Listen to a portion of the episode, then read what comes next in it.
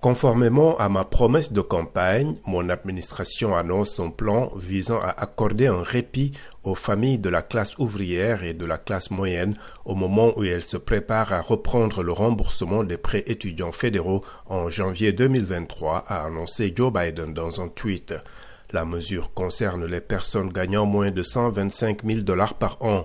Il s'agira d'effacer 10 000 dollars pour les personnes n'ayant pas bénéficié d'une bourse fédérale et de 20 000 dollars pour celles aux moyens plus modestes ayant reçu une aide du gouvernement durant leurs études.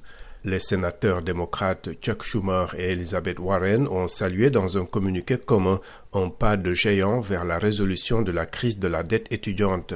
La chef du Parti républicain, Rona McDaniel, a au contraire jugé que cette mesure punissait injustement les Américains qui ont économisé pour l'université ou fait un choix de carrière différent.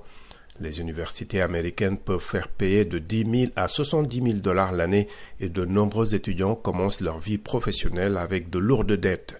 Quelques 45 millions d'emprunteurs doivent collectivement 1600 milliards de dollars d'après la Maison Blanche.